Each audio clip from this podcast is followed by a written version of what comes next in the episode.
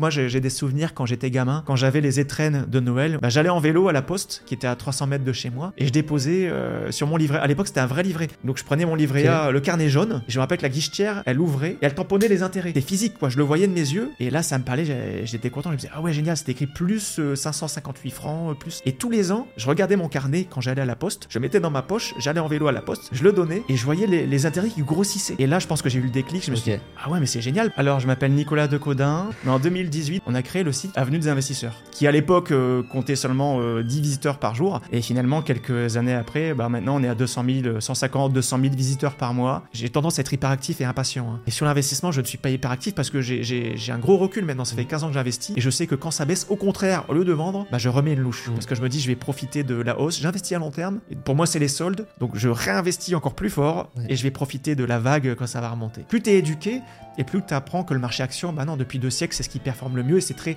très raisonnable comme investissement. Quand tu fais les bonnes choses, hein, pas quand tu fais du trading, n'importe quoi. On a même un témoignage, c'est rigolo, il y a un, banquier privé qui, qui, a témoigné et il a même rédigé l'article qui explique que voilà, il doit vendre ses produits, il sait pertinemment qu'ils sont pas bons. Des assurances vie ou des comptes titres avec plein de frais, euh, des mauvais fonds. Et lui, en fait, il se rend compte parce qu'il est, il est compétent, il est avisé. Il lit ADI depuis des, années et donc il sait que ce qu'il fait, c'est pas, il est, il est pas, il est pas bien quoi. Il a, il a pas une bonne conscience. Le lecteur, il en sait plus que le banquier moyen. juste en ayant lu une dizaine d'heures, allez, on va dire une dizaine d'heures, il en sait plus que le banquier moyen qui a souvent juste un. Il n'est pas passionné par le sujet, en fait, ça change tout. Mais de plus en plus, je me rends compte que les gens vont devoir se mettre la pression parce que, parce que la retraite baisse.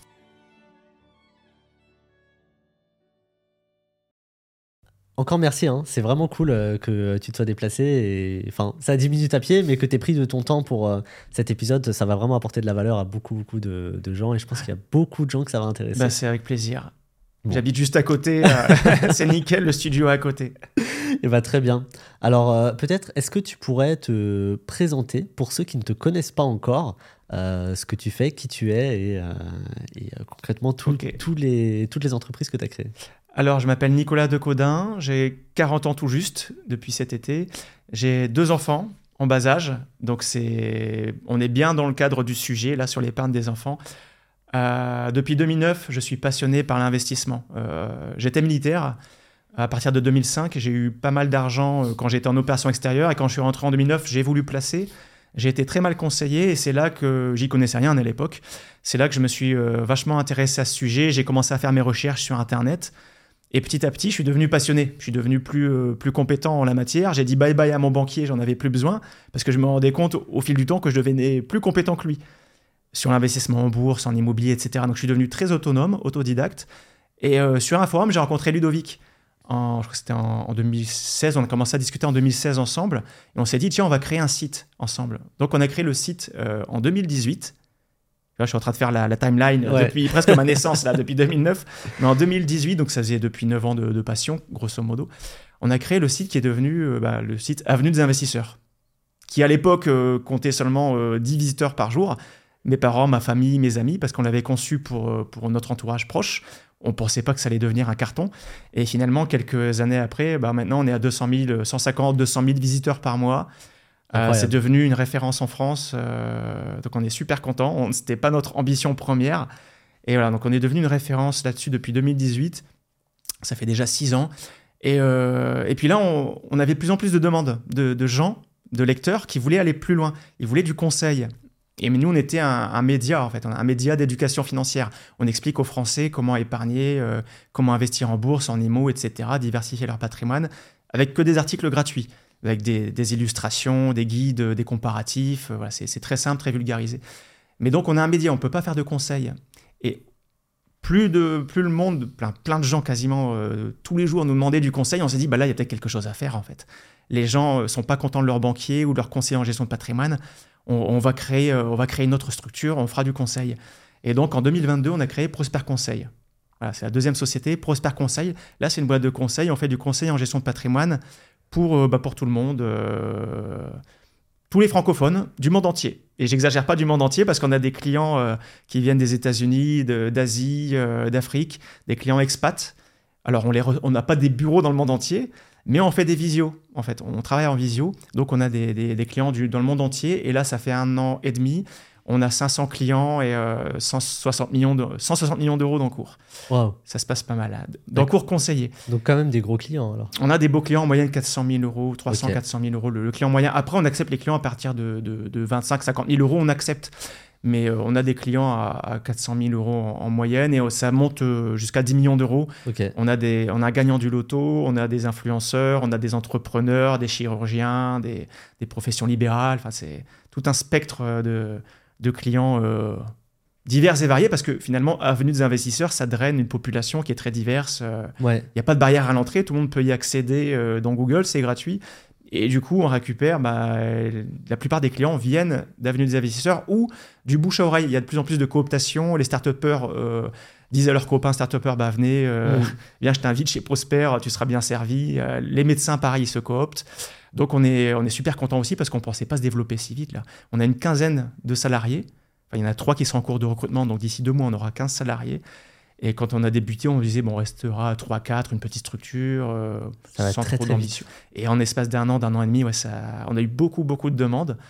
Donc, on est, encore une fois, c'est une. Euh, on est super euh, heureux de, ce développement qui n'était pas prévu, mais on, est content de ce développement. Et troisième truc, on vient, bah, je te l'ai apporté, on vient de, de, publier un livre. Donc l'actualité est très chargée. En 2023, on était débordé. Et on vient de publier le livre il y a quelques jours euh, qui s'appelle Investissez votre épargne. Et euh, voilà, je te, l'offre. Et euh, c'est un livre pareil où on fait l'effort de, vulgariser en fait tout ce qu'on a appris depuis qu'on a investi. Moi, depuis 2009 et Ludovic, c'est à peu près dans, le même moment, on a à peu près le même âge, depuis 2009 ou 2010, il investit. Tout ce qu'on a appris depuis une quinzaine d'années, on l'a condensé dans 500 pages dans le livre. Et avec des illustrations inédites, des originales, des méthodes de, pas à pas. Donc voilà, euh, je t'ai brossé mon, parcours. Je suis investisseur, euh, blogueur, euh, cofondateur Avenue, des investisseurs, entrepreneur, créateur, de, cofondateur de, Prosper Conseil, donc la gestion de patrimoine. J'ai eu mon master 2 aussi en gestion de patrimoine il y a deux ans. j'ai réussi à faire ça pendant que j'avais un enfant en bas âge et que j'avais j'avais ADI, enfin j'étais bien débordé, mais j'ai obtenu mon, master 2 en gestion de patrimoine, voilà, en formation continue à 38 ans, c'est possible. ah ouais, bah, c'est motivant. Ouais, mais faut, ouais, faut, faut avoir de l'énergie pour réussir à, faire tout ça. Faut pas beaucoup dormir. Bon, on va reparler de tout ça. Mais euh, bah, en plus, c'est drôle parce que Avenue des investisseurs, on en parle souvent comme un peu la Bible de l'investissement. Bah là, maintenant, la Bible est sortie en version papier. c'est exactement ça. Et donc là, c'est vraiment, on est vraiment dans, dans le thème. Donc c'est super pour ton livre. Euh, pour, euh, je pense que en fait, c'est là, ça, récapitule tout, tous les sujets fiscalité, euh, investissement immobilier ou on prend seulement tout, C'est encore plus vulgarisé qu'ADI. On repart vraiment des bases déjà. Avant de pouvoir investir, il faut pouvoir épargner. Donc là, il y a des notions de budget. Il, faut, il ne faut pas dépenser plus que ses revenus, sinon on est dans le rouge, on ne peut pas épargner. Donc on, repart vraiment des bases vraiment fondamentales. Et puis c'est très progressif. Il y a 21 chapitres. Au fil des chapitres, on ajoute des, notions supplémentaires et le lecteur, tranquillement mais sûrement, il gagne des compétences. Hmm. Et euh, à partir de la deuxième moitié du livre, là, on attaque le concret. Comment j'investis en actions, comment j'investis en IMO, mais de façon raisonnée et euh, en étant cohérent par rapport à mes projets. Ouais. Si j'ai des projets, je sais pas, d'investir à long terme pour ma retraite, on va investir différemment que si je veux épargner pour un apport euh, immobilier dans un an parce que j'achète ma résidence principale, tu vois. Hmm. Et donc, le, le but du jeu, c'est de donner les bons réflexes, les bonnes méthodes à tous les lecteurs pour qu'ils puissent eux-mêmes se dire, OK, dans ma situation, c'est comme ça que je vais investir. Et du coup, on a mis des cas pratiques, on a mis des, des quiz, des, euh, des espaces, euh, les gens peuvent prendre des notes en fait avec un crayon. Ah, on a mis des, des, je sais plus comment on appelle ça, mais des guides pratiques en fait où, mmh. on, on, met des cas pratiques, on avance pas à pas et le lecteur peut noter ses infos à lui, personnelles, et tirer ses propres conclusions avec un guide. Voilà. Et euh, bon, ça marche pas mal. J'ai des retours. Ce matin, je lisais les retours sur LinkedIn des gens qui m'ont écrit en message privé, qui m'ont dit j'ai déjà lu 300 pages, j'ai presque fini. Il l'a reçu hier, son livre. il, il, a peut-être pas dormi. Il m'a dit j'en suis à une bonne moitié, j'ai lu 300 pages. Ah oui, c'est incroyable. Il dit j'ai pas réussi à démordre du, euh, du livre, j'ai enchaîné les pages, les pages. Et... Donc, a priori, les, les premiers retours sont positifs. Et d'ailleurs, sur Amazon, on est classé best-seller ça aussi, c'était pas prévu, mais on est content. On, est classé best-seller dans trois catégories euh, bourse, finance et guide pratique de finance perso, je ne sais plus quoi, et d'économie, découverte de l'économie. On déjà et hier, on était dans le top 100 sur un million de livres vendus sur Amazon. On était 35e. Euh, des meilleures ventes Amazon sur un million de livres. Ok. C'est ouf, on s'attendait pas à ça. Bref, Ah bah un, ouais, un c'est bon clair. démarrage aussi Ouais. en tant qu'auteur. euh, Bah, ça- Après, ça va pas durer, hein, parce que le livre est lancé, donc il y a, il y a une émulsion. Oui, euh, bien sûr. il faut, mais- faut profiter de cette dynamique. mais on puis, euh, profite. là, ouais, bah, c'est clair. C'est la Bon, récompense de deux ans de travail euh, sur le ça. livre. Parce que ça fait longtemps que tu en parles et euh, là, je suis Mm. très content de, de voir ça, qui ait suivi ça un petit peu concret. pendant les podcasts et choses. euh, Bon, c'est très bien. Et tu as, parlé de, de, de- du Master 2 que tu as fait Oui. en parallèle d'un enfant en bas âge. Ouais. T'es papa Ouais. euh, de deux enfants. Ils ont quel âge? 2019 et 2023. Donc, euh, il y en a un qui a Wow. 4 ans. Pile 4 ans d'écart entre les deux. Ils sont nés tous les deux fin août. Il y en a un qui a 4 ans et l'autre a bientôt. Bah, il a 3 mois aujourd'hui. Bon, ça va, il est né le à tenir. 31 août. J'arrive à tenir. On gère bien avec mon épouse. Elle gère super bien. Et Ok. il faut avoir un bon binôme hein. quand on est parent. Il Ouais. faut vraiment être un bon binôme. Parce que quand on a l'enfant, et encore pire avec deux enfants, si tu es tout seul, tu as deux enfants contre toi, tu es foutu. Donc il faut être un bon binôme face aux, aux deux enfants. Et puis il faut bien. ouais, après, ça se passe bien. Il faut bien s'organiser, quoi, c'est clair. Ok. Et alors, est-ce que tu as déjà réfléchi à l'éducation financière que tu vas donner à tes enfants euh, euh, pour euh, Déjà, qu'est-ce que tu penses de l'éducation financière qu'on a, euh, qui est en France aujourd'hui, Ouais. enfin dans, dans Bah, la moyenne, on va dire? On commence à en parler avec mon fils, c'est rigolo. Hier, on, on lisait un livre sur l'histoire euh, l'histoire de France. Euh, un super livre, je sais plus quel est le titre, mais c'est un très bon livre pour les enfants de 3-4 ans. On peut commencer à lire ça. Et ça parlait du, du roi euh, Louis XVI et que certains seigneurs étaient plus riches que lui. Mm. Et là, j'ai dit à mon fils, tu sais ce que c'est, riche? Il m'a dit, oui, c'est quand on a de l'argent. Et il a compris déjà cette notion. Je- pourtant, je lui ai jamais vraiment expliqué, enfin, j'ai pas souvenir, mais il a compris à 4 ans, on commence à comprendre ces petites notions d'argent. euh, riche, c'est avoir un peu d'argent, quoi. Et euh, bon, maintenant, je vais, je vais pas le- lui bourrer le crâne euh, Mm. d'idées, il est trop jeune, mais euh, lui distiller petit à petit des infos pour que voilà, ça soit un citoyen un peu éduqué, au moins quand il, quand, sera- quand il sera ado, d'avoir des bonnes notions et qu'il soit un minimum éduqué pour pas se faire avoir et pas flamber. Euh, mais l'éducation financière en France, euh, il n'y en a pas en fait. Il n'y en a aucune. Il n'y en a vraiment aucune. Euh, les pays anglo-saxons, surtout les États-Unis, il y a vraiment une éducation financière, mais je pense que. Parce que c'est des pragmatiques et il n'y a pas de retraite. Les, les Mhm. Américains n'ont pas de droit à leur retraite par répartition. Donc, si on veut être pragmatique, c'est eux-mêmes qui doivent se faire leur retraite et ils doivent s'éduquer. C'est marche ou crève, quoi. S'ils ne s'éduquent pas financièrement, ils n'ont rien à leur retraite, ils sont, ils sont foutus. Donc, c'est marche ou crève, ils s'éduquent par, par la force, ils sont obligés. Donc, les parents, euh, les voisinages, les collègues, tout le monde s'éduque et il y a, voilà, c'est c'est dans le- leur état d'es- d'esprit. Nous, en France, on n'a pas ce- cette motivation d'apprendre parce que finalement, on peut se reposer totalement sur l'État. Euh, Il y a la retraite par répartition, il y a aussi une gro- grosse couverture sociale, le chômage, la, sécurité sociale, etc. Donc, on a moins, cette pression de devoir euh, s'éduquer, euh, d'être autonome. Il y a moins cette pression. Mais je pense que il va falloir se mettre la pression. Moi, je me la suis mise tout seul euh, en, en 2009. Je me suis dit, je me prends en main. Mais de plus en plus, je me rends compte que les gens vont devoir se mettre la pression parce que, parce que la retraite baisse. Enfin, on, on doit travailler maintenant jusqu'à 64 ans. Euh, je pense que ça va s'accélérer. Je pense qu'on va même devoir travailler jusqu'à 70 ans d'ici Mhm. quelques années. D'ici 20 d'ici 10 ou 20 ans, je pense que les jeunes, il faudra travailler jusqu'à 70 ans comme d'autres pays. hein. L'Angleterre, ils sont à 68. Ils vont sans doute passer à 70. Ils ont un train d'avance.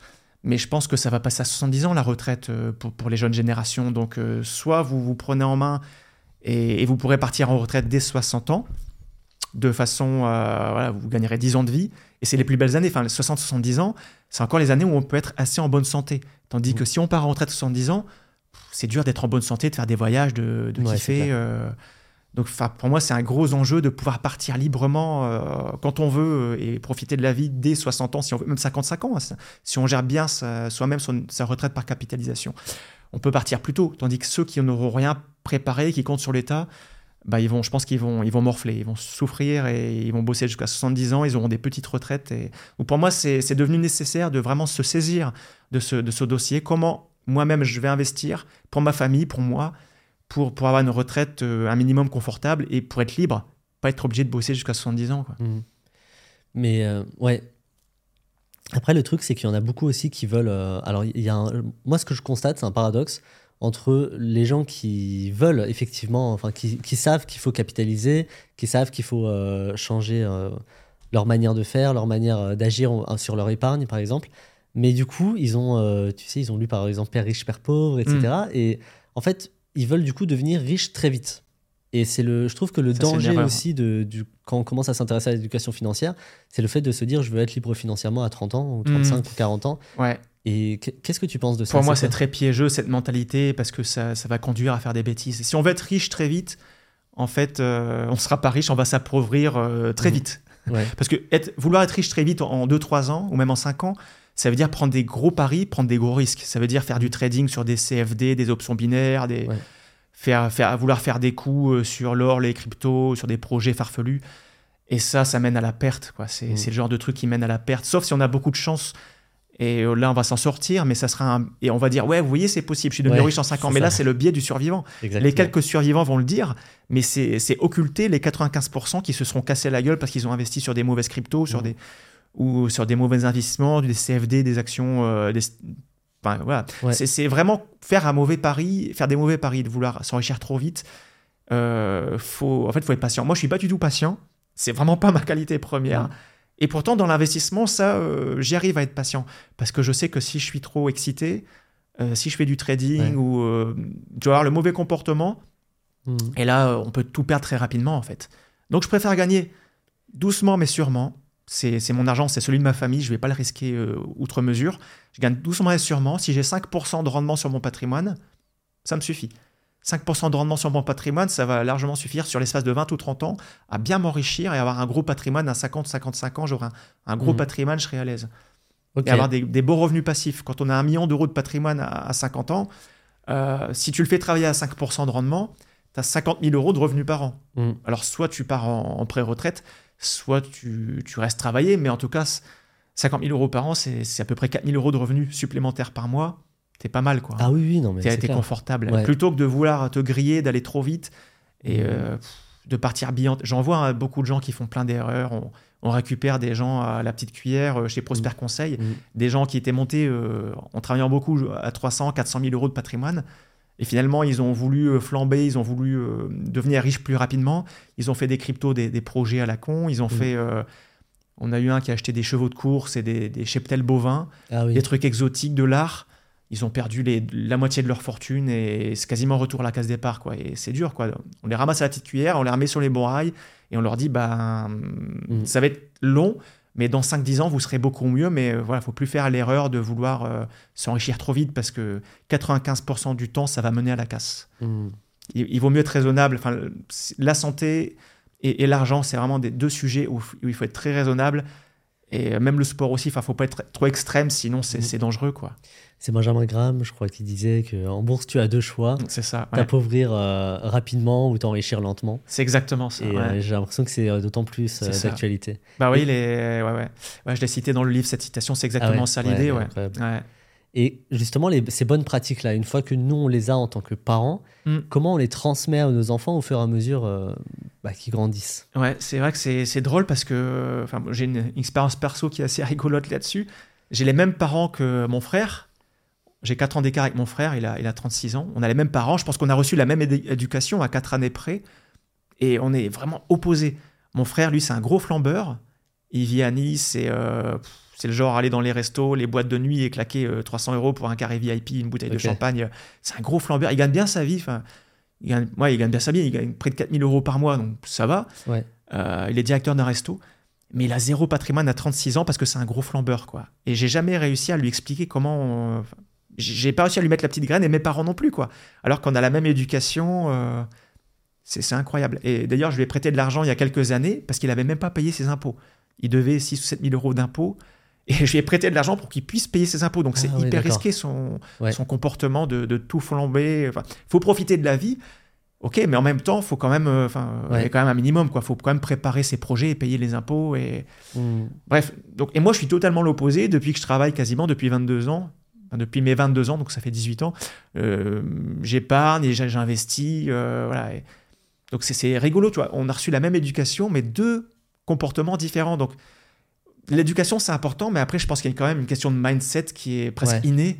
C'est assez incroyable. Mais tu sais que ton histoire est intéressante parce que c'est euh, la, fameuse, la fameuse histoire de, d'enfants, enfin de deux frères qui sont nés de parents alcooliques. Alors tes parents n'étaient pas alcooliques. Hein, mais... C'est le Nord. Hein, Mon père, il boit quand même pas mal. C'est quasiment euh, un verre de, de, de vin tous les soirs. C'est un bon vivant. mais et justement, dans, enfin, en gros, l'idée, c'est qu'à 40 ans, il y en a un qui, est, qui soit devenu euh, millionnaire et l'autre qui, soit, mm. qui est devenu SDF. Et quand tu demandes pourquoi ils en sont là à aux deux, les deux te répondent parce que mes parents étaient alcooliques. Ah ouais. parce qu'en ah un, justement, ça a été le déclic pour ah qu'ils ne soient pas pareils et l'autre, c'est euh, et ton histoire, bon, ah ouais, c'est trop ça, elle, ressemble à ça, tu vois. Et, euh, et c'est vrai qu'il y, y, a vraiment une question de, de se dire jusqu'à où mon mm. éducation, ou l'éducation des parents d'une manière générale, impacte vraiment euh, l'enfant. Et tu as parlé du déclic qui est inné. Est-ce que tu penses, enfin le du mindset qui est inné, est-ce que tu penses pas qu'il existe vraiment un, un déclic qu'il faut juste qu'il soit provoqué en fait pour certaines personnes. Pas. Disons qu'il faut donner une éducation, ça c'est clair. Il faut donner un, fond de sac, enfin des fondamentaux aux enfants. Et après, il y a une partie qui nous échappe, c'est comment il va évoluer. Donc, il faut pas s'en vouloir s'il y a un enfant qui, qui devient flambeur. Il y a une partie qui nous échappe. L'enfant, il vit sa vie. Il y aura peut-être d'autres copains, euh, un autre cursus euh, étudiant, euh, un, autre, un autre entourage. On sera pas toujours là avec lui et du coup, il va peut-être changer après. Ou... Donc voilà, on donne un fond de sac. Et après, on voit comment il évolue. Mais ouais, le déclic, moi, j'ai des souvenirs quand j'étais gamin. Peut-être j'avais 7 ou 8 ans déjà. Quand j'avais les étrennes de Noël ou du Nouvel An, à l'époque, c'était les francs, j'avais genre un billet de 100 francs ou 200 francs. Bah, j'allais en vélo à la poste, qui était à 300 mètres de chez moi, et je déposais euh, sur mon livret. À l'époque, c'était un vrai livret. Donc, je prenais mon livret A, le carnet jaune. Les jeunes, vous n'avez pas connu, mais à l'époque, c'était vraiment un livret. C'était vraiment un livret, quoi. Un livret physique. C'était petit, à peu près euh, comme ça, la dimension. Et euh, c'était un carnet jaune. Et euh, peut-être que c'était différent ailleurs, mais la poste, c'était un carnet jaune. Et je me rappelle que la guichetière, elle ouvrait et elle tamponnait les intérêts. C'était physique, quoi. Je le voyais de mes yeux. Et là, ça me parlait, j'étais content. Je me disais, ah ouais, génial, c'était écrit plus 558 euh, francs, euh, plus. Et tous les ans, je regardais mon carnet quand j'allais à la poste. Je devais le prendre sur moi. Hein. Je le mettais dans ma poche, j'allais en vélo à la poste, je le donnais et je voyais les, les intérêts qui grossissaient. Le tampon, le chiffre, il était de plus en plus gros à chaque fois. Et là, je pense que j'ai eu le déclic. Je me suis dit, ah ouais, mais c'est génial. Pourtant, j'ai pas beaucoup plus d'argent. J'ai pas mis plus d'argent que l'année dernière. Et pourtant, genre, je suis passé de, 500 francs à 600 francs. Euh, ouais, ça pas de grossir. Ça fait la boule de neige. composés, en fait. Et je pense que le fait de le, voir concrètement, ça parle plus que de voir peut-être des, des 0, des 1 sur un ordinateur. Peut-être c'est ça. Et là, peut-être, je, suis vraiment nul en maths. Hein. Au bac, j'ai eu 7 au bac de maths. Enfin, je suis nul en maths. Et, mais rien que là, dès que j'étais gamin, en fait, 7, 10 ans, je comprenais les, la puissance des intérêts composés, je voyais les, multiplications, le truc, je voyais que ça composait en fait. Et, ça m'a pas quitté après. Je, les pourcentages, je sais très rapidement calculer 3% euh, de rendement sur tel, tel montant, 4%. Euh, enfin, ça me parle tout de suite, c'est évident. Ok. Et parce que je pense que depuis que je suis gamin, j'ai vu ça, le rendement du livret A, il était peut-être à 4% à l'époque, ou à peu près comme maintenant, parce que les taux ont bien monté. Et euh, ouais, je voyais concrètement, ah oui, j'ai 10 000 francs sur mon livret A, ok, 3%, ça fera 300 euh, euros, 300 euh, francs. ouais, et ouais, j'ai compris, je pense que c'est ça le déclic. et après, bah voilà, après j'ai cherché à voir comment avoir plus de rendement. Pour... Il faut juste un, petit, un petit truc, quoi, un, petit déclic, un petit déclic. Et est-ce que c'est pas, ça peut pas être frustrant pour certains parents, par exemple, qui investissent, on va parler tout à l'heure des méthodes d'investissement, hmm. mais qui investissent pour leur enfant pendant 15, 18, 20, 25 ans et finalement voir que son enfant euh, n'a pas été impacté par, euh, par son éducation. C'est un peu blasant. Euh, par, tout flambé. J'avoue, je serais un peu, un peu blasé si je voyais un de mes deux fils ou mes, les deux fils qui, qui flambaient, qui faisaient un peu n'importe quoi, mais ça nous échappe. ouais. Mes parents, en fait, ils s'en foutent maintenant. Ils disent, bon, il est heureux comme ça, c'est pas grave. des fois, ils s'en foutent pas quand ils, quand ils, ont appris que j'ai donné de l'argent parce qu'ils n'avaient pas payé ses impôts. Ils l'ont bien, ils bien recadré, mon frère. Et ouais, finalement, ils s'en foutent pas tant que ça parce qu'ils se disent, mes parents se disent, mince, il, est locataire, il faudrait au moins qu'il achète sa résidence principale, sinon il n'aura rien. Donc, mine de rien, bah, des fois, mon père dit, oh, tu devrais le laisser, arrête de lui en parler, c'est pas grave. Mais il revient aussi quand même lui-même sur la table une heure après pour dire Ah, mais Mathieu, faudrait quand même que tu achètes un appartement, sinon tu n'auras rien. Donc, euh, mine de rien, ça les travaille quand même. Euh, ils se disent. Euh, je pense que quand t'es parent, t'es inquiet toute ta vie. Bah ouais, c'est ça.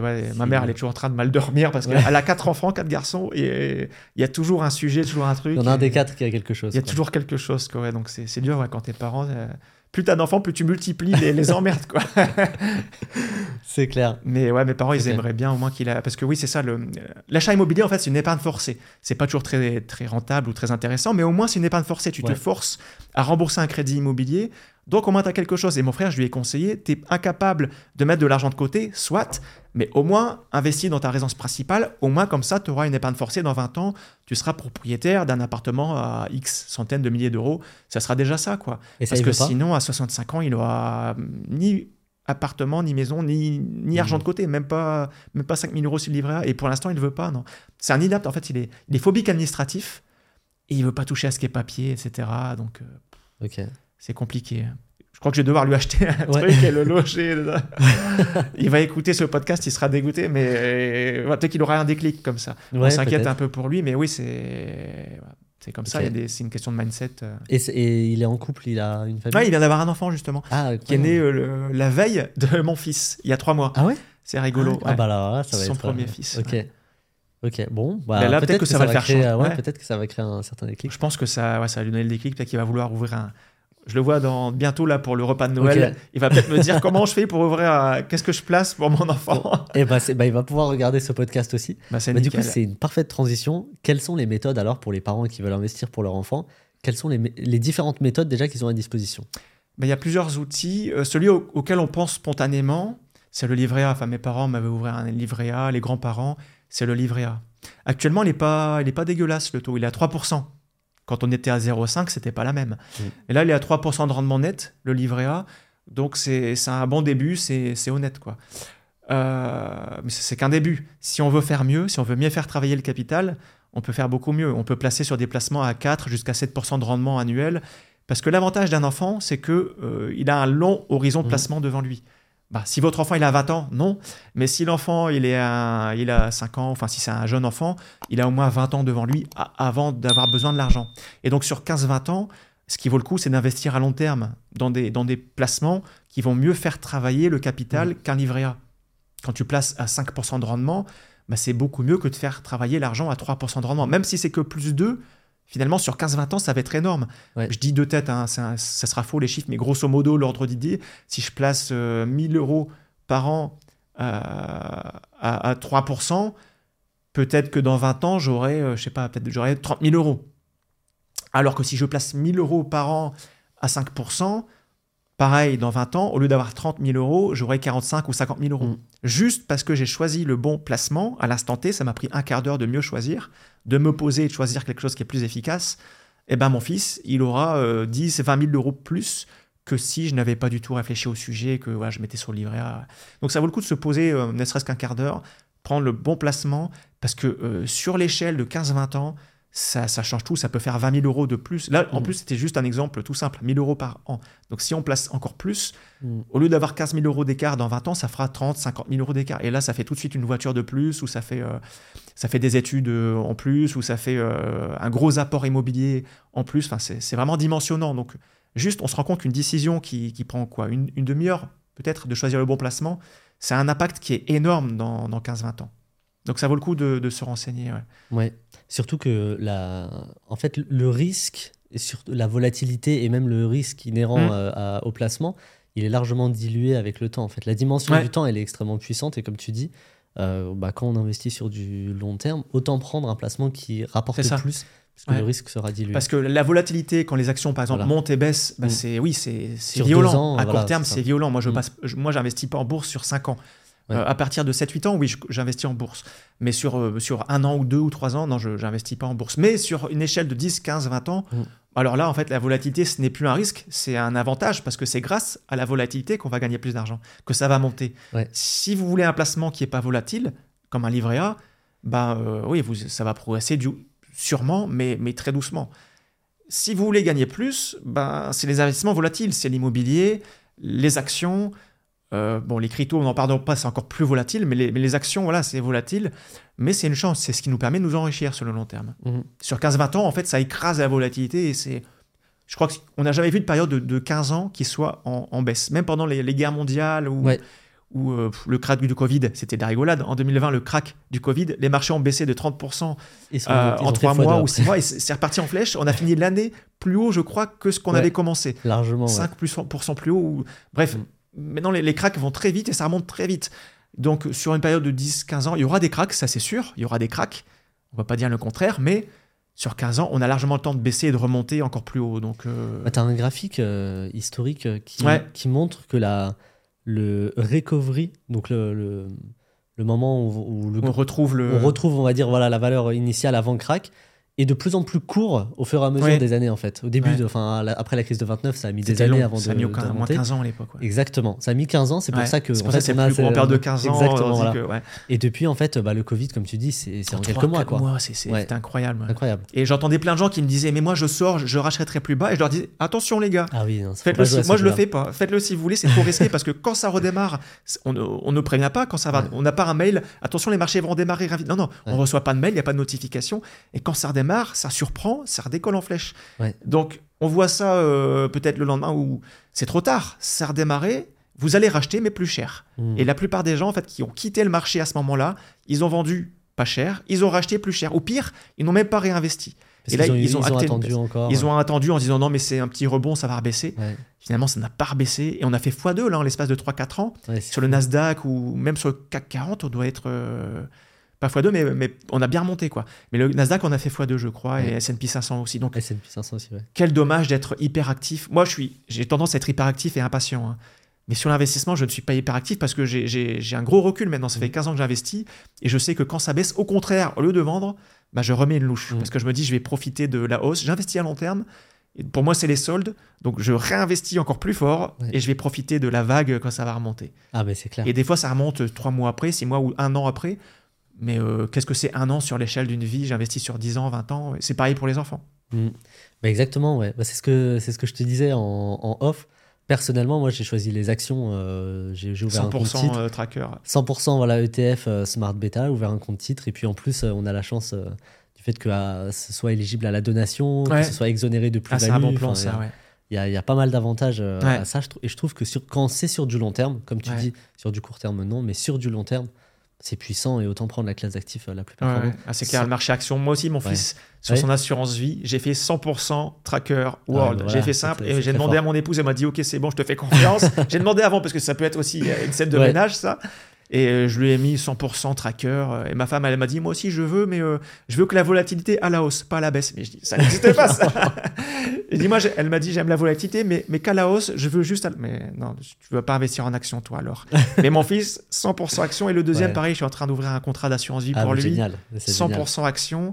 Et le premier, j'ai même mis un fonds de private equity, un peu en plus. Mais j'ai, en fait, j'ai 80% Tracker World et 20% private equity. Ok. Et comment ça se passe pour les grands-parents? Est-ce que les grands-parents peut-être donnent de l'argent pour, euh, pour les enfants? Est-ce qu'ils n'ont pas peur quand tu dis que c'est investi euh, en action, par exemple? Je ne leur ai pas expliqué jusque là. Je leur ai dit, vous inquiétez pas, c'est investi en assurance vie. Et eux, ils ont l'image, ils connaissent pas en fait. Ils ont l'image assurance vie égale fonds euro. Ils croient que c'est un fonds ah, euro. Oui. Ils n'ont pas l'image de l'assurance vie. En fait, c'est une grosse enveloppe. Dedans, on peut investir comme on veut. En fonds euro pour la sécurité, en actions, en immobilier, trucs bah, je leur ai dit j'investis en assurance vie, voilà, mes parents sont contents. Euh. ok. Si je leur dis j'investis en action, peut-être qu'ils me diraient ah non mais non c'est pas sérieux Nicolas. en fait, en fait quand t'es pas éduqué financièrement, tu crois que les actions c'est du jeu. C'est ça. C'est ce que je croyais d'abord euh, moi-même avant 2009, avant de m'intéresser au sujet, je me disais bah les actions c'est pas pour moi, c'est le casino, c'est les traders. Non non, en fait quand tu plus tu es éduqué et plus tu apprends que le marché action, bah non, depuis deux siècles, c'est ce qui performe le mieux et c'est très, très raisonnable comme investissement. Quand tu fais les bonnes choses, hein, pas quand tu fais du trading, n'importe quoi, mais quand tu fais des choses bien, comme nous, bah c'est très raisonnable. Et donc, donc mes parents sont pas assez câblés il faudrait que je les briefe pendant trois heures pour qu'ils comprennent leur intérêt. Euh. Non, mais je, note en tout cas. Donc pour euh, désamorcer, je dis t'inquiète pas, c'est investi en assurance vie. Euh, c'est pas la peine qu'ils stressent ma mère, sinon elle va mal dormir. on va pas lui rajouter une couche. je vais pas lui remettre une couche. ok. Donc on peut-être faire des cas pratiques très concrets pour bah, tous ceux qui nous écoutent. Imaginons qu'on est voilà un investisseur, enfin quelqu'un qui veuille investir son argent sur les marchés financiers, peu importe lesquels, pour ses enfants pour les 20 ans pour, par exemple, avoir euh, des études ou financer un projet immobilier ou un projet entrepreneurial, pourquoi mhm. pas. Euh, qu'est-ce que tu lui euh, conseillerais, ou en tout cas préconiserais Quelles sont les solutions Alors, s'il veut faire simple, l'assurance vie, c'est simple et efficace sur le long terme. S'il a plus de connaissances, qu'il veut faire un peu plus compliqué, comme toi, le, compte titre. Mm. C'est une bonne solution aussi, le compte titre ordinaire, mais pour investir surtout en actions. Quoique maintenant, il y a des fonds monétaires aussi qu'on peut mettre en, compte titre. Le monétaire, actuellement, il est près de 4% euh, par an de rendement, c'est sympa. Mais, mais, ce serait plutôt pour l'investissement action, euh, mmh. le compte titre. Alors que l'assurance vie, c'est une enveloppe plus large. Euh, l'enfant pourra investir, il pourra la garder. Elle aura plus de 8 ans. Quand l'enfant aura 18 ans, le contrat, il aura plus de 8 ans, donc ça sera optimisé fiscalement. tandis que le compte titre, c'est 30% d'impôt sur les Mm. plus-values. L'assurance vie, c'est une niche fiscale aussi, on peut sortir en exonération d'impôts. Donc, euh, donc ça, c'est intéressant. Et l'univers d'investissement, il est plus large. Pour l'enfant, si, si plus tard, il veut plus investir en actions, il pourra faire un arbitrage vers le fonds euro, vers l'immobilier, vers autre chose. L'or, il y a des fonds d'or aussi dans, dans, l'assurance vie. L'univers d'investissement, il est très large sur les bonnes assurances vie. Donc, si on veut quelque chose de, de plus souple, plus facile, euh, et avec une, optimisation fiscale, c'est l'assurance vie. Si on veut euh, vraiment les actions, l'optimisation des frais aussi, parce que le compte titre, t'as pas dedans les frais de gestion annuels de l'assureur. Ouais. En assurance vie, il y a les frais de gestion de l'assureur, c'est 0,50% par an, Mm. prélevés sur l'encours. Sur les meilleures assurances vie, hein, mais les assurances vie en banque, c'est 1% ou plus. Les Mm. meilleures assurances vie euh, qu'on recommande, c'est 0,5% par an seulement. Mais c'est quand même plus que le compte titre où t'as pas les, les frais de gestion annuels, tu as juste les frais quand tu passes tes ordres, mais t'as pas de prélèvement sur l'encours. T'as pas de droit de garde, sauf les mauvais comptes titres. Mais nous, on recommande les bons comptes titres. Je pense que tu as pris un bon compte titre aussi, Mhm. où il n'y a pas de droit de garde. Donc voilà, c'est pour moi l'investissement, ça se joue entre l'assurance vie ou le compte titre. Le PER maintenant c'est fini. Il y a un amendement Oui, qui est vrai. passé. On peut plus investir sur le PER à partir du 1er janvier, je crois. On peut plus Avant, il y avait un cheat code, le plan d'épargne retraite. On pouvait l'ouvrir au nom de l'enfant. Et donc les parents versaient dessus et défiscalisaient sur leur foyer fiscal. Et ça préparait la retraite de l'enfant, ou l'enfant pouvait sortir en cas d'achat de résidence principale. C'est un cas de sortie anticipée. Mais le législateur a trouvé que c'était c'était pas l'esprit de la loi en fait. Donc maintenant, les, les enfants ne pourront plus ouvrir de, de- de PER. Sinon, un enfant de- de- d'un an, il pouvait ouvrir le PER. Ouais. C'était un peu bizarre. Non, c'est fini. Donc c'est pour ça que ça ferme une porte. Et donc, euh, soit c'est livret A, livret jeune, voilà, livret. Mais ça, on va pas en parler. Enfin, c'est niveau épargne de base. Mm. Soit pour les gens euh, comme nous, un peu plus avisés, éduqués financièrement, ça se joue entre l'assurance vie, le compte titre. Je vous ai dressé un portrait un peu euh, global. euh. Et justement, une question qui revient souvent, c'est est-ce que est-ce qu'il faut l'ouvrir au nom de l'enfant Ouais. ou au nom des parents ou du parent ou C'est une bonne question. Moi, enfin, je, je vais parler de mon, mon cas. J'ai réfléchi à ces questions avec mon épouse. On s'est dit, sur nos assurances vie à notre nom, on va continuer d'épargner pour nous, mais quand l'enfant aura besoin, on financera avec ses études, etc. Ouais. En fait, c'est notre poche. On finance les études des enfants. C'est notre poche, c'est pas l'argent de l'enfant. Donc, c'est à notre poche, à notre nom. L'argent de l'assurance vie, on sortira les milliers d'euros, les dizaines de milliers d'euros, sans doute, même s'ils font des bonnes écoles de commerce ou je sais pas. On verra. Mais, mais bref, l'argent des études, ça sortira, ça sortira de nos assurances vie, nos propres assurances vie, pour financer les études, le permis, etc. Ça, toute sa vie, quoi, la vie concrète, euh, tant qu'il est avec nous, quoi. En revanche, on lui a créé une assurance vie à son nom, et pareil pour le deuxième, je suis en train de l'ouvrir, les assurances vie à leur nom.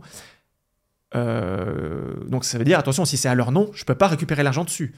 Sinon, Mhm. ça veut dire que c'est une donation de mon fils à moi. Donc Ouais. attention, retenez bien qu'il y a des gens qui disent Ah oui, moi j'ouvrais une assurance vie au nom de mon fils, enfin, ou même un livret au nom de mon fils, mais en fait c'est l'épargne pour nous, on retirera. Leur dis Non, non, attention, civilement, euh, l'argent au nom de votre enfant, c'est à votre enfant. Si vous voulez récupérer, vous n'avez pas le droit. C'est interdit. Ou alors, votre enfant de 3 ans, là, il doit vous faire une donation. Ça va être compliqué devant le notaire hein, de votre enfant de 3 ans, faire une donation à vos, par- aux parents, c'est compliqué. Donc attention, si vous créez un produit au nom de l'enfant, donner ses données, reprendre ses volets.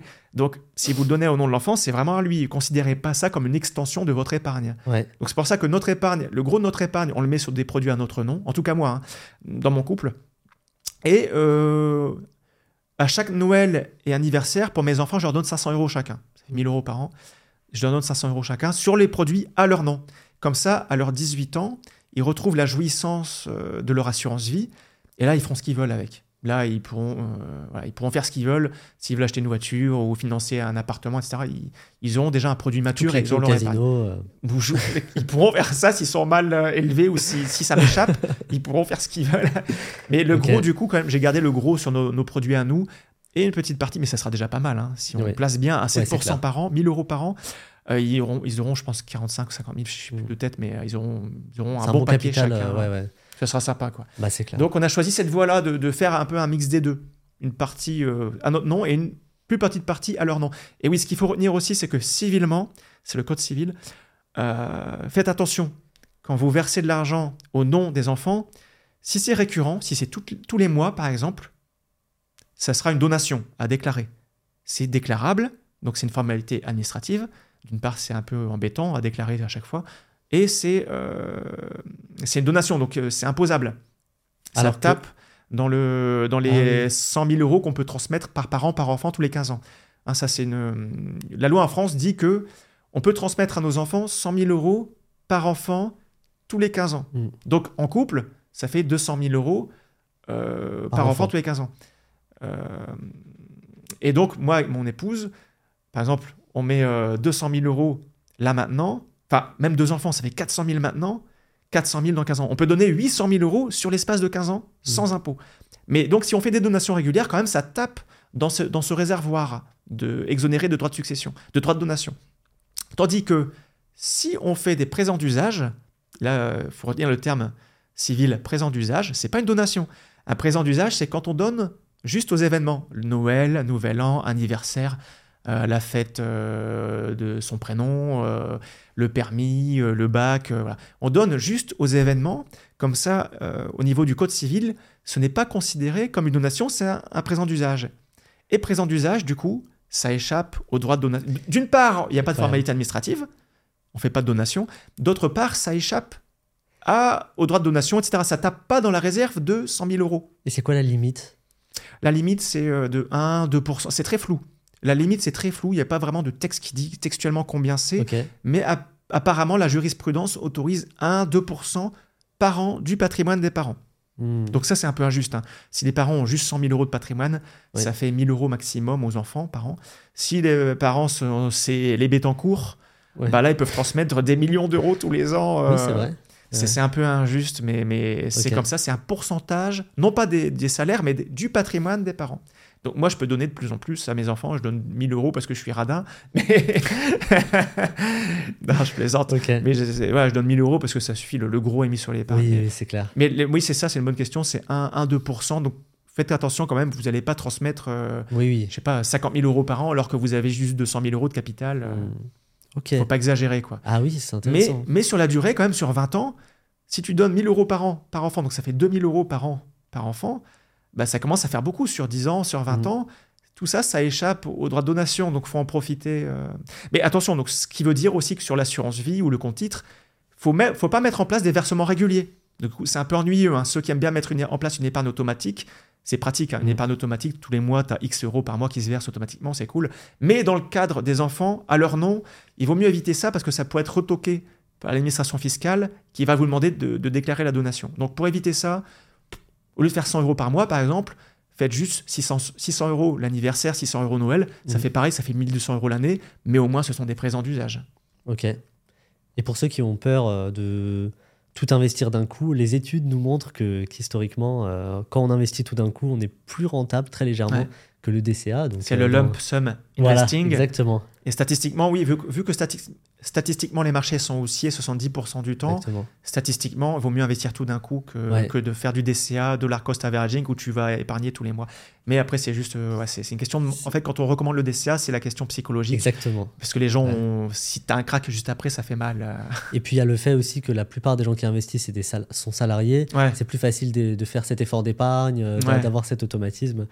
Mais ok, et, et sur l'aspect du compte titre, est-ce que tu es plutôt favorable à, ouvrir le compte titre pour des... au nom des parents ou au nom des enfants? Alors, il y, a un cheat code qui est intéressant au niveau civil et fiscal là-dessus. Toi, tu as fait un compte titre à ton nom ou... Ouais, on a fait un compte titre à notre donation, on va faire la donation. C'est un montage classique qu'on recommande. Tu as fait un bon montage, tu as bien réfléchi au sujet. Mais, euh, mais ouais, c'est, ce qui est parfait, c'est de. en tout cas, c'est, pertinent, c'est d'ouvrir un compte titre à son propre nom, les parents, papa ou maman, on peut avoir même chacun un compte titre. Hein. Mm. Euh, contrairement au PEA qui est, une per personne, le compte titre ou l'assurance vie, on peut en détenir euh, des dizaines, c'est nos limites. Donc un compte, titre, un compte titre à ton nom par an, tu investis dedans dans des actions, et après quand tu veux, tu as la maîtrise du truc, quand tu estimes que ton enfant il le mérite, tu lui fais une donation des titres. Et qu'est-ce qui se passe euh, civilement, fiscalement? En faisant une donation des titres, en fait, tu, tu purges la plus-value. Par exemple, tu avais investi 50 000 euros dans ton compte titre, maintenant tu as 200 000 euros. De... Ton compte titre pèse 200 000. Ça veut dire que tu as une plus-value de 150 000. C'est pas mal, c'est sympa. Mm. Tu transmets ça, les 200 000 de titres, à ton enfant, eh bien le fisc va, euh, va dire que ton, prix de revient unitaire, ton PRU, n'est pas de 50 000, mais de 200 000. Donc toi, si tu avais vendu ton, ton portif, ton portefeuille, tu aurais été imposé sur, de 30% sur 150 000 euros de plus-value bah, ça fait euh, à peu près 45 euh, 000 euros. Ça fait 45 000 euros. Tandis que le fait de donner ces titres à ton enfant, bah, ça fait reset. C'est comme si tu avais 200 000, ton, enfant, il aura 200 000 euros de titres qu'il avait acheté à 200 000. Donc, il a acheté à 200 000, il vend, même s'il vend le lendemain à 200 000, il, a 0 euros plus-value, il échappe à 30% d'impôt sur 150 000 euros. Tu as échappé à 45 000 euros d'impôt. voilà. C'est ça l'intérêt de, euh, de la donation. Et après, du, point de vue euh, enfin de la, donation de, de titres au sein d'un compte titre ordinaire. Et après, d'un point de vue donation, on a dit que là, dans cet exemple, tu as transmis 200 000 à ton enfant, les 50 000 étaient transformés en 200 000. Tu as, transféré 200 000 euh, à ton enfant. Eh bien, ma coup de bol, je n'avais pas calculé pour ça, mais c'est exonéré de droits de donation. Pourquoi? Je l'ai dit tout à l'heure. Euh, on peut transmettre 100 000 euros par parent par enfant, tous les 15 ans. Mm. Donc, toi, tu as transmis 100 000, ta femme 100 000, ça fait 200 000, c'est bon. Ah, pardon, je dis une bêtise. Sauf si le compte titre il était juste à ton nom. Oui, voilà, donc, ça. Euh, donc en fait, sur les 200 000, on abat les 100 000. En fait, tu as 100 000 euros qui sont qui aura des, des droits de donation dessus. Mais bon, ça sera pas ça sera pas euh, dingue. En tout cas, ça sera moins cher que les 30 parce que les 100 000, même si on prend au pire les 20 de droits de donation, ça fait 20 000 euros. C'est moins pire, si je peux dire, mmh. que les 45 000 euros d'impôt sur la plus-value. Parce que sinon, si tu avais vendu puis donné, tu aurais eu 45 000 euros d'impôt sur la plus-value. C'est ce qu'on fait d'ailleurs aussi si on veut transmettre un terrain où on a des, enfin, il y a des lecteurs ou des, clients qui font ça, qui veulent transmettre un terrain à leur enfant.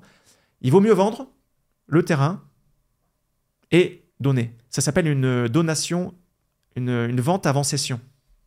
Ou de faire une donation avant cession. Enfin, il y a un sens qui fait que tu optimises parce que les droits de donation sont inférieurs à la plus-value. Ah Donc on fait une donation avant cession. Ah Plutôt qu'une cession avant donation, généralement il faut faire la donation. Et c'est le même montage ici. Tu donnes les titres et le fils vend. C'est une donation avant cession. Parce que le sens inverse, la cession et donation, ça coûte plus cher en plus-value que les droits de donation. Mais ça, c'est et ça, c'est typique dans l'immobilier. On fait pareil, la donation en cession, c'est très puissant comme mécanisme. Mmh. C'est une optimisation à la fois civile et fiscale. Et bien justement, parfaite transition euh, pour un investisseur immobilier. On a parlé des marchés financiers. Pour un investisseur immobilier, par exemple, euh, qui veut, euh, je sais pas, acheter un parc immobilier et protéger ses enfants parce qu'il est plus à l'aise avec l'immobilier, pour toi, quels sont les différents outils qu'il a à disposition, par exemple, euh, je ne sais pas, au niveau des SCI, des transmissions de sociétés ou, ou du parc immobilier, s'il y a d'autres euh, pas... ouais, Je n'ai pas réfléchi plus que ça à la question, mais euh... ah ouais, un montage classique, c'est de, de, mettre les enfants dans la société, en fait, de, hmm. de créer une société SCI ou SRL de famille. Il n'y a pas que la SCI qui existe, il y a d'autres euh, statuts, mais bon, on pense toujours à la SCI, mais il y a d'autres statuts qui existent, société civile et euh, on l'inclut l'enfant dedans. Et petit à petit, on peut lui donner des parts de la société. On fait des donations pour rester dans le cadre toujours des 100 000 euros euh, par enfant, par parent, tous les 15 ans. Pour rester dans ce périmètre, dans ce cadre, et échapper aux droits de donation, on peut euh, donner petit à petit les parts à l'enfant. Et comme ça, au bout d'un moment, bah, l'enfant il se retrouve avec X parts, ça représente X de la société. Elles sont valorisées comment ces parts? Pardon? Elles sont valorisées comment? Comment on sait euh, une SCI, c'est quoi? C'est par rapport au parc immobilier que. Ah bah là, il faut voir l'expert comptable et il va valoriser selon le parc. Euh, D'accord. Ouais. Ok. Il faut, faut, faut, monter, faut faire le montage à un expert, expert comptable, notaire. Et, euh, commissaire au compte, peut-être. Commissaire au compte qui peut évaluer ouais. le CAA, commissaire aux apports. Commissaire aux apports. Qui peut voir ça aussi, le commissaire aux apports. ouais. Le montage est un peu complexe, donc là, il faut comparer un fichier Excel et comparer. comparer ça ou sinon, euh, mais ça, ça fait des, ennuis. Hein. Je connais des, familles qui se déchirent parce que les parents, ils ont un parc immobilier, ils ont par exemple deux appartements, un à Biarritz, un à Lille. Et euh, y a, les deux enfants veulent celui de Biarritz et à Lille, ils veulent pas, comme par hasard. Et, euh, là, bah, on donne lequel d'appartement à qui? Ça fait des querelles de famille, pas possible. Donc le mieux, c'est aussi de les mettre dans une société et chaque enfant a 50% des parts et voilà, ça évite des conflits familiaux. c'est encore plus pour ça, en fait. Quand on crée des sociétés, c'est, pour moi, mon sens, c'est encore plus pour éviter les querelles familiales que, que pour optimiser euh, fiscalement. C'est plutôt dans cet état d'esprit-là qu'il faut le faire. Parce que ouais, on voit trop de drames, en fait. On voit plein de successions qui se passent très mal. Parce que nous, les parents, on épargne pour nos enfants. Si pour leur bien, c'est pas pour, c'est pas pour qu'ils se, mmh. bouffent, se bouffent la gueule dans 20 ans, ou 30 ans, ou 50 ans quand on sera plus là. Donc, euh, ouais, ça, faut désamorcer avant. Et donc, ouais, faut, faut éviter. Euh, donc, l'immobilier, ça se transmet difficilement en fait. C'est un nid en merde. Ça se transmet difficilement. Ça, crée des tensions. Tandis que de l'argent, en fait, il n'y a pas d'affect.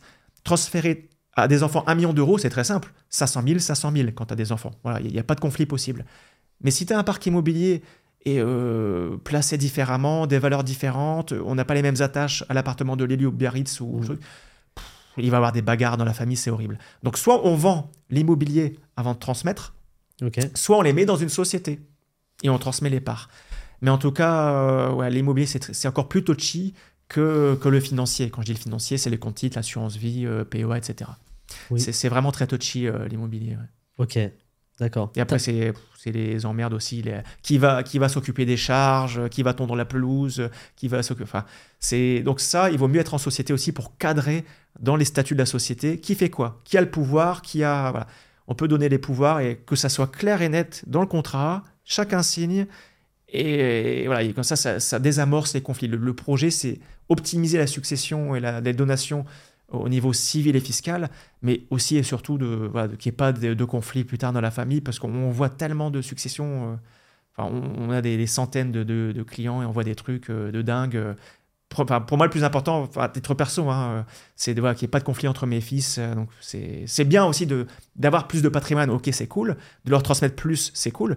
Mais si après ils se déchirent la gueule, enfin, c'est pas la mmh. peine. Donc, faut vraiment désamorcer autant que possible toutes ces questions-là. Soit on transmet que du financier comme ça, on est tranquille.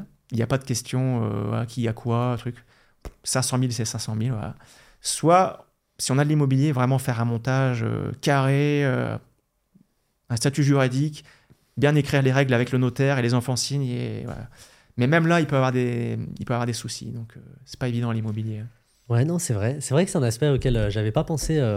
L'aspect tout simplement mm. de, la famille qui se déchire. Moi, à titre perso, je préférais, je pense que je préférais vraiment tout l'IMO même si les enfants disent ah moi j'aime bien ça ah, on revend tout on enfin, je vois tellement de choses dans mon métier que je, préfère ne pas même s'il y a qu'une chance sur deux ou sur trois qui, qui se bouffent la gueule après je, préfère ne pas courir ce risque je préfère tout vendre je, vous donne chacun la moitié et vous mm. ferez ce que vous voulez avec chacun achètera l'appartement à Biarritz toi tu préfères Biarritz t'achètes à Biarritz mm. toi aussi tu préférais Biarritz bah t'achèteras à Biarritz aussi voilà mm. ok peut-être est-ce que tu aurais une euh, pour les, les parents qui nous regardent peut-être si tu devais leur donner un conseil ou peut-être un, guide un petit peu d'une de, ou de plusieurs bonnes pratiques, ce serait quoi? Euh, Je sais pas, c'est vaste là le sujet. pour investir pour son enfant. Ah. S'il y a un conseil qu'ils peuvent appliquer dès maintenant, quelque chose de vraiment. Euh, euh, le conseil, si, ouais, je l'ai donné, c'est attention, il ne faut pas que ça soit considéré donation présent d'usage. Pensez-y, souvent ça échappe aux gens. Pensez aussi que donner ses données, reprendre ses volets. Donc si vous si vous donnez à leur nom, c'est vraiment à eux. Ça, c'est vraiment les trucs qui sont souvent oubliés par, euh, par les familles.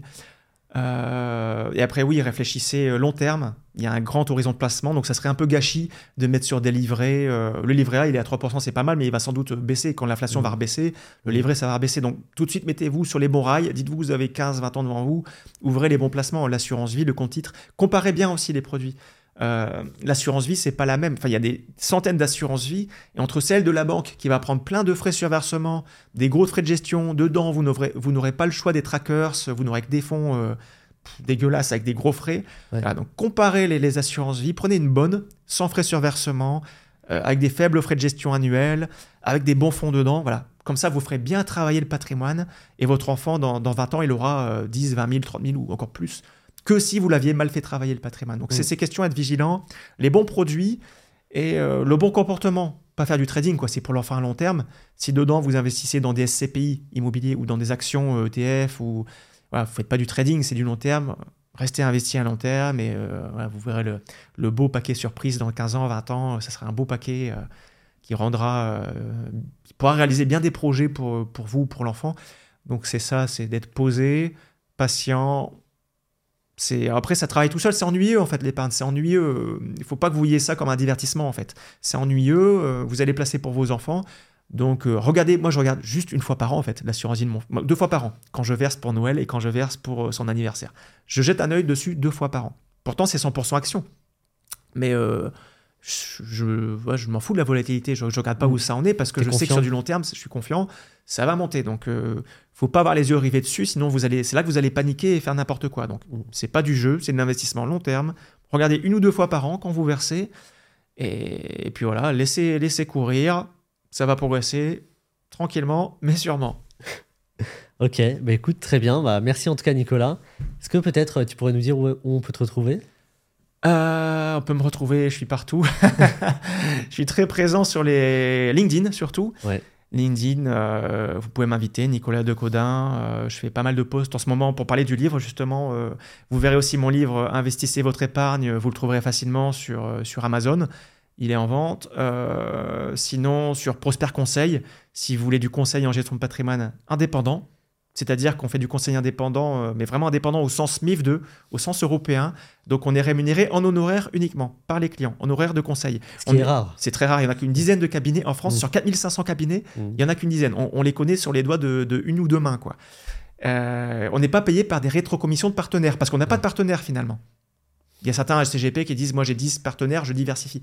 Mais moi j'ai pas de partenaires, j'en ai des milliers si je veux. Je n'ai pas de j'ai tout le marché. Donc on n'est pas biaisé, on n'est pas tenté de vendre euh, tel partenaire ou un autre parce qu'on n'a pas de rétrocommission de partenaire. Donc voilà, c'est du conseil purement indépendant, comme les avocats, comme les experts comptables, euh, voilà, comme les médecins. Enfin, ils ne sont pas rémunérés par tel ou tel labo pour vendre tel ou tel médicament. du conseil indépendant, ça c'est pour ceux qui vont vouloir du vrai conseil patrimonial, long terme sur les sujets financiers, civils, fiscaux. Et euh, voilà, l'approche patrimoniale long terme.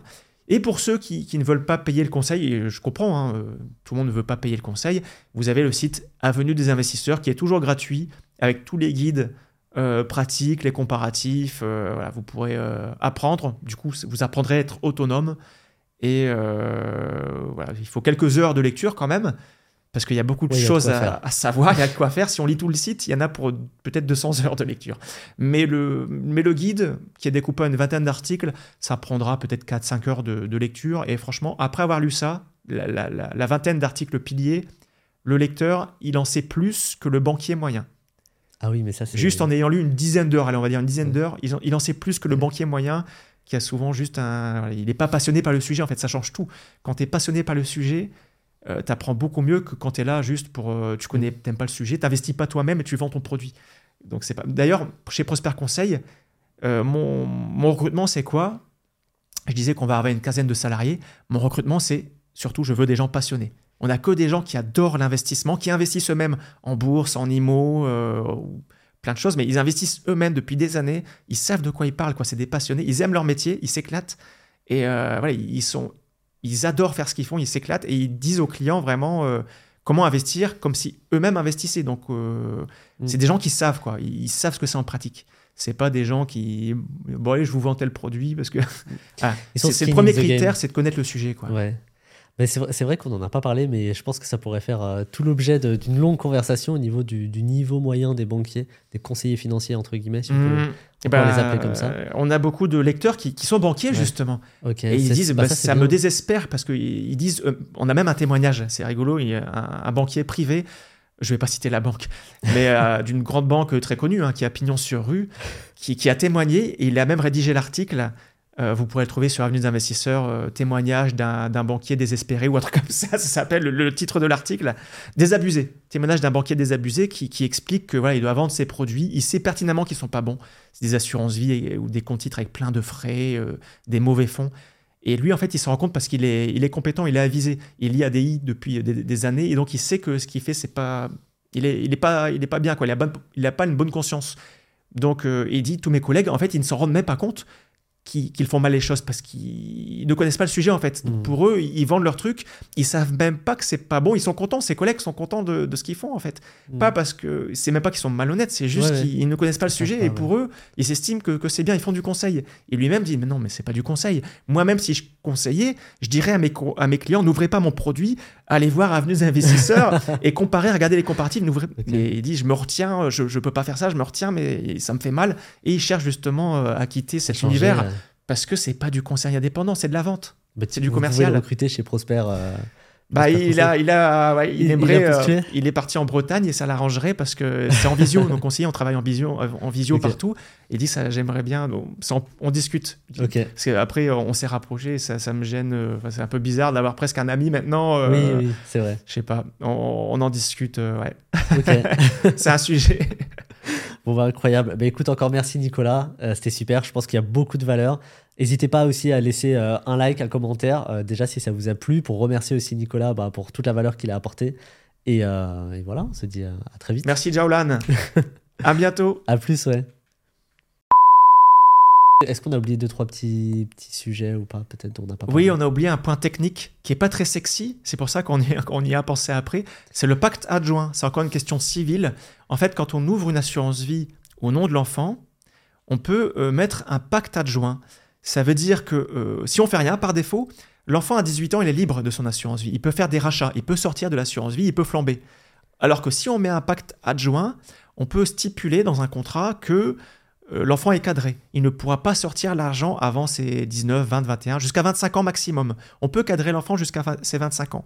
Et on peut dire l'enfant sortira seulement à 20 ans euh, ou à 22 ans ou à 24 ans, à condition qu'il achète avec, par exemple, une voiture, à condition que ce soit des dépenses pour son éducation ou que ce soit pour un achat immobilier. Voilà. On peut cadrer l'enfant pour dire quand il pourra sortir, non pas 18 ans, mais plus tard, maximum 25 ans, et pour quel usage c'est le pacte adjoint, je pense que ça peut, ça peut intéresser certains parents qui veulent être sûrs de cadrer, parce qu'à 18 ans, l'enfant, moi-même, j'étais pas mature à 18 ans. Euh, si j'avais eu 10 000 ou 20 000 euros sur une assurance vie, peut-être que j'aurais sorti la moitié pour acheter une moto ou, je sais pas, une mobilette ou un truc. Euh, tandis que voilà, c'est une manière de cadrer l'enfant jusqu'à 25 ans, maxi à 25 ans. En sortant des études, je pense qu'on a plus la tête sur les épaules. Et... Donc ça peut être intéressant, cette question du, du pacte adjoint à ajouter dans l'assurance vie au nom de l'enfant. Ok, bon, intéressant. Ben écoute, merci en tout cas Nicolas. Et euh, bon, je pense que là, ça fait pas mal de valeur. Hein. je pense qu'on a apporté beaucoup de choses euh, aux auditeurs. C'est cadeau.